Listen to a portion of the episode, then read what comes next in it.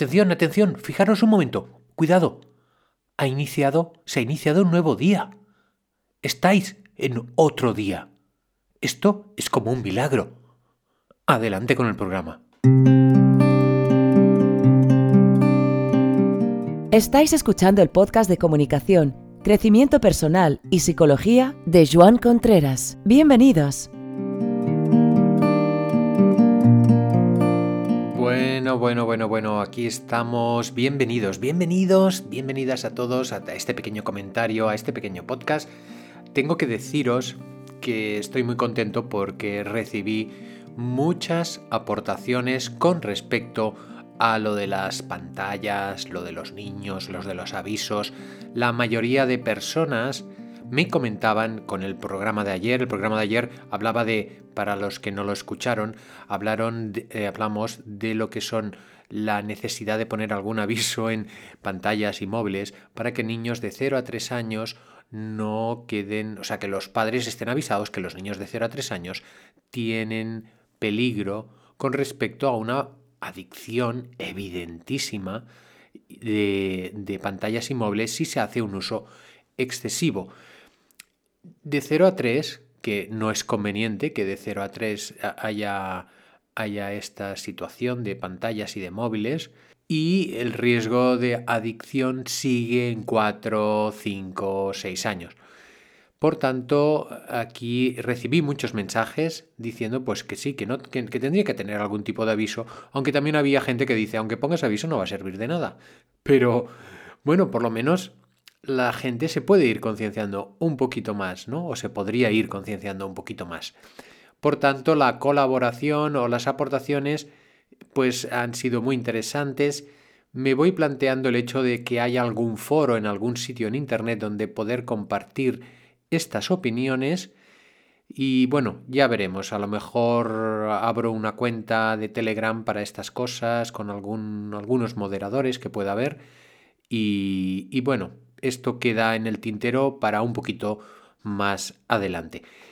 Hoy jueves de pareja, jueves, jueves de pareja, y hay un tema que me vino al dedillo, una, una situación que tuve, como habéis visto en el título, amor en la tercera edad. He conocido personas por diferentes motivos, entre 75, 80 y 85 años, cuyo estado de salud física es bastante bueno, es bastante bueno. Su estado de salud mental, pues bueno, falla memoria, fallan algunas cosas, evidentemente. Siempre a estas edades, eh, ¿a quién no le va a achacar alguna cosa al cuerpo? Pero siguen en un estado de salud bastante bueno y de, lucidez mental y que se plantean por diferentes situaciones, ya sea porque se han mantenido su soltería, ya sea porque han enviudado, se o ya sea porque siguen con su pareja, se plantean o, o disfrutan de una relación de pareja en la tercera edad. Y esto Mira, fijaros, es que es bonito.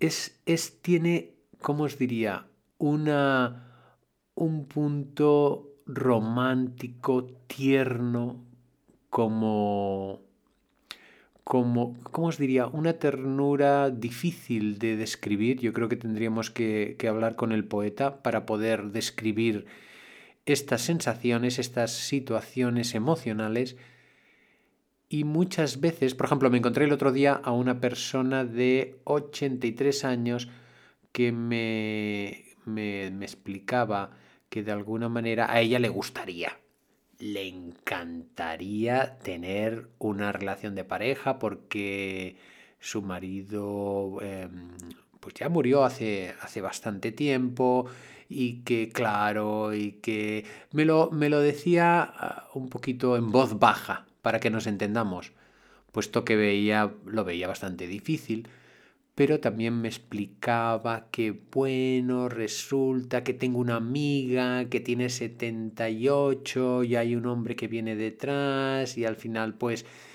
ha accedido a salir, pero cada uno está en su casa. Y estas situaciones se viven con una emoción casi adolescente, con una intensidad muy peculiar con respecto a las características de esta etapa, ¿verdad? Fijaros que así navegando un poquito por internet me he encontrado estadísticas de Estados Unidos, cómo no, cómo no, los Estados Unidos siempre con sus estadísticas, y dice que un 39% de hombres y un 17% de mujeres entre 75 y 85 años sigue practicando sexo, tiene, sigue teniendo sexualidad, rompiendo ese tabú del sexo en la tercera edad. También comenta algún artículo que, que, he, que he podido leer que, claro, mm, no, no, es lo mismo, evidentemente, que cuando tienes 25 años, que cuando tienes 75, la actividad sexual. Y, y además, puede haber un punto de intensidad, de eh, cariño, de, dulzura en estas relaciones que pueden ir mucho más allá de lo que se ha experimentado anteriormente. Puesto que, y a esto eh, iremos algún, algún, algunos podcasts dedicaremos a la sexualidad, no es el rendimiento sexual que le dicen algunos, sino es el tipo de comunicación que se establece. Entonces, pues eh, esta estadística nos da una imagen de la tercera edad que quizás no corresponde con esa situación más bien de, de ir cuesta abajo ya, ¿no? Sino que se puede vibrar mucho. Fijaros, hay una frase que a mí me encanta, que es la de o te sientes joven o no te sientes.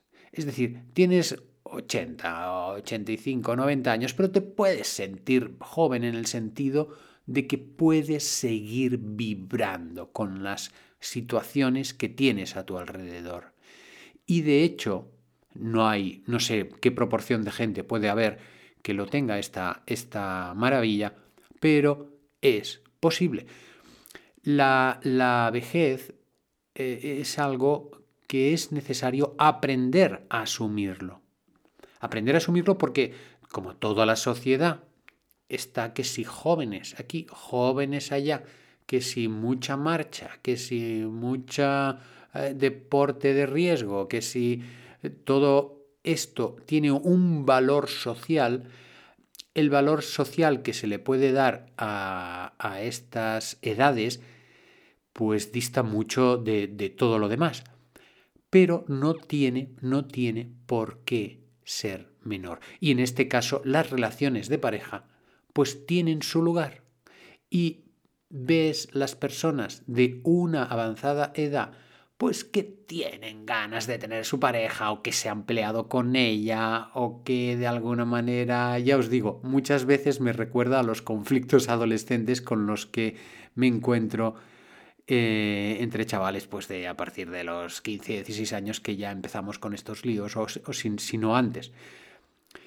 Y la verdad es que quería dedicar este, este pequeño programa para este punto para hacernos también un poco reflexionar que no, no, cada etapa de la vida tiene sus momentos y tiene su situación. Evidentemente que el tiempo va eh, afectando a la salud y en los cuerpos pues tienen también su, su, su desgaste.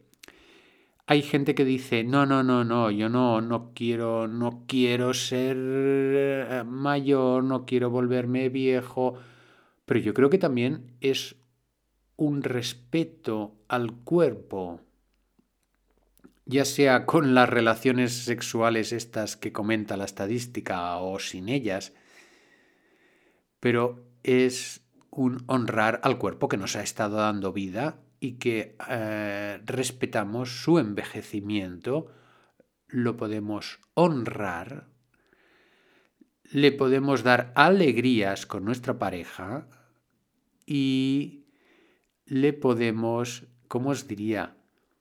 llegar a poder eh, sintonizar con esta etapa de una forma armónica en la, cual la, yo creo que es la sabiduría, lo que es el sentirse que has vivido, todas estas situaciones, en los nuevos amores, no tienen que ser el amor de pareja, los amores de los nietos o en los amores de los amigos o los amores de, de los hijos, se viven con especial interés.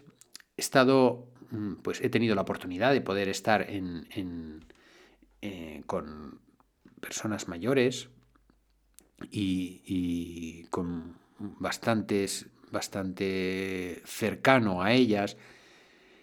Y es que cada uno tiene su historia es que, o sea, no, no puedes meterlos, ni mucho menos todos, en, el mismo, eh, en una misma situación.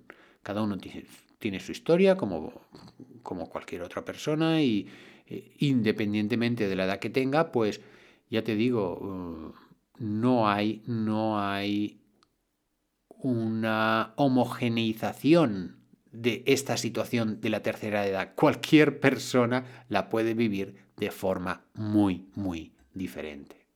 El objetivo de hoy, el objetivo de este podcast es eh, cambiar esa imagen que tenemos de la tercera edad, de cuando nos vamos a partir de los 79, 80, 83, 85, de poder cambiar esa imagen, de respetarla, de verla con otros ojos, de ver que se puede disfrutar de una pareja perfectamente a esta edad, cada uno con su, con su propia con su propio contexto de cómo está su salud, de cómo está su cuerpo, pero que se puede perfectamente. Y este es el objetivo, poder daros esta imagen, este, esta pequeña pincelada sobre esta edad a la que pues eh, vete tú a saber, vete tú a saber si llegaremos o no, pero que en todo caso no deja de ser otra aventura de esta vida maravillosa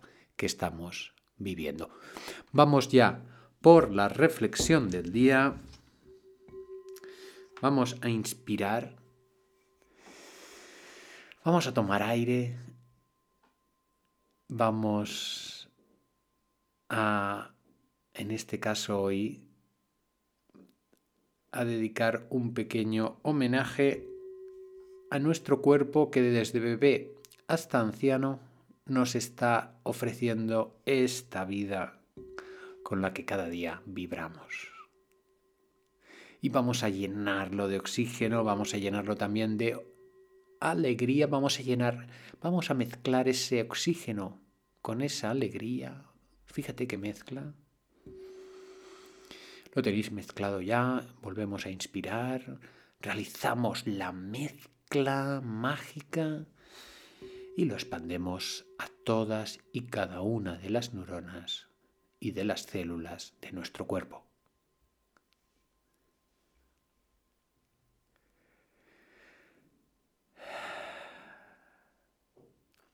Y con estas pequeñas respiraciones conscientes nos vemos en el próximo programa. Hasta luego.